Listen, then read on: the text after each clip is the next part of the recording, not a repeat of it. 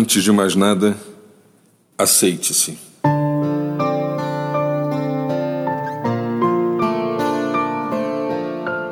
Não são poucas as vezes que percebo pessoas se sentirem culpadas por reagirem diante de diferentes situações que demandam respostas. Pare de sentir culpa por você se levantar e dizer que não concorda, não aceita ou pensa diferentemente do outro. Você não precisa pedir desculpas constantemente pelo fato de ter dito que havia chegado ao limite e que não suportaria mais aquela situação. Você não deve se inferiorizar por ter um modo de pensar e viver distinto da maioria ou daquilo que denominam como paradigmático. Afinal, a beleza da criação divina reside exatamente aí, em nossas diferenças.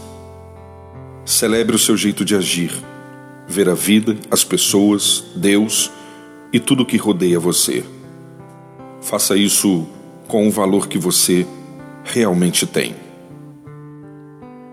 Meu nome é Sérgio Andrade e você encontra mais conteúdo como este em www.sergioandrade.net ou ainda solicitando pelo WhatsApp em 819 99890586.